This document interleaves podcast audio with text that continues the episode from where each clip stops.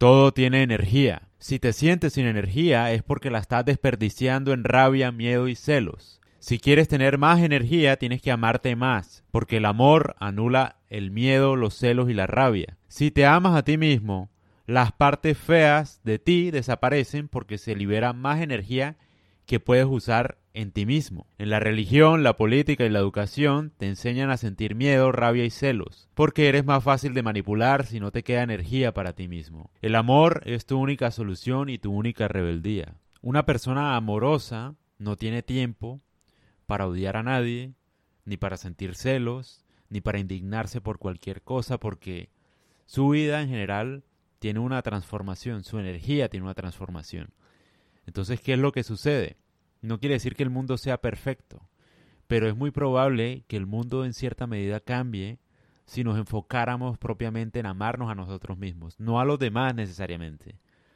Si uno se enfoca en amar a los demás, como que pierde el hilo de lo que es el amor. El amor funciona solo si tú ya lo tienes, tú no puedes dar algo que no tienes. Entonces, uno no debería enfocarse tanto en discutir, en tener quejas, en hablar mal de los demás, en quejarse tanto de la política y de las cosas, y más bien uno debería buscar su propio bienestar y cómo uno busca su propio bienestar amándose a uno mismo, ¿no? Porque esa es la mejor forma para no desperdiciar la energía en cosas que nos distancian de alguna manera, tanto de nosotros con los demás como de nosotros mismos. Porque lo que yo veo acá es un desperdicio de energía. Uno se enfoca mucho en cómo cambiar el mundo, cómo deberían ser las cosas, cómo deberían comportarse los demás. Y uno no puede enfocarse en eso si la vida de uno es miserable. Entonces, la energía de uno no puede enfocarse en el mundo, ni en odiar, ni en emociones negativas de alguna manera, porque esas emociones no transforman, lo que transforma es el amor y desde el amor puro y propio, ¿no?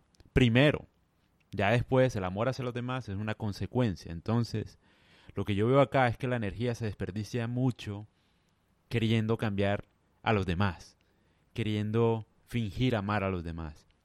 La verdadera transformación empieza con uno mismo, amándose uno mismo, transformando la vida de uno en todos los aspectos eh, llámese económico, de salud, de bienestar, de amor. Y una vez uno logre eso, es inevitable que por inercia va a compartir eso que ya uno tiene. Ese debe ser el enfoque de nuestra energía. No querer transformarlo todo si uno no tiene una verdadera transformación. Es decir, aprovechar la energía, aumentarla al máximo en la vida de uno, para luego distribuirla, que inevitablemente se va a distribuir.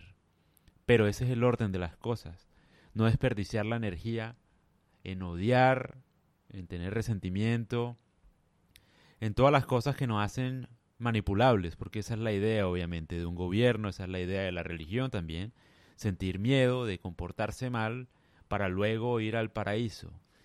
Todo, todo lo que se relaciona de alguna forma con el miedo, de alguna forma quiere manipularnos en cierto sentido, ¿no?